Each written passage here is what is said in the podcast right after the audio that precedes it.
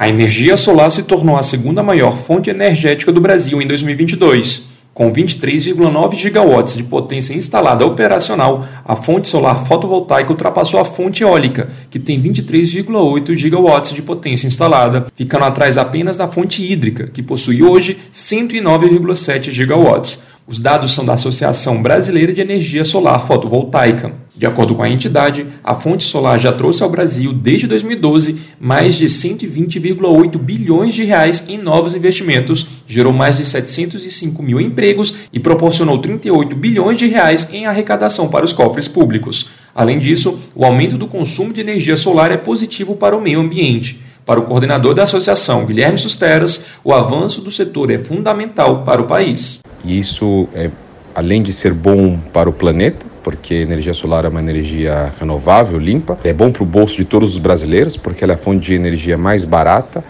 E é, é importante lembrar também que a grande maioria desses sistemas são sistemas pequenos, nos telhados das casas, dos pequenos negócios. E quando essas, essas famílias, essas pequenas empresas investem em energia solar, elas não só reduzem os seus próprios custos de energia, como também reduzem os custos de energia dos seus vizinhos que não têm energia solar, porque reduz o uso de termoelétricas, diminui o número de meses com bandeira tarifária e é, permite também a redução de perdas da, na distribuição e na transmissão. Após seis meses de uso dos painéis solares, Elis Cristina, de 34 anos, sente no bolso as vantagens da implementação da tecnologia na chácara dela. Os benefícios são maravilhosos, né? incluindo a, a economia de energia elétrica.